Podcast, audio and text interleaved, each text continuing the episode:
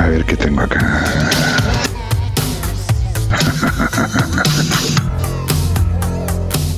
Este Big Bang Boom, así se llama este, este álbum, Big Bang Boom.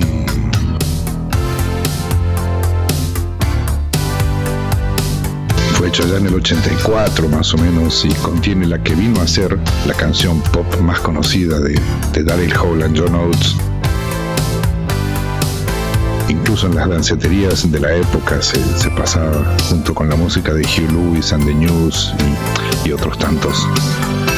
Estos fueron los tanques de los 80, señor Solo. Fuera de alcance.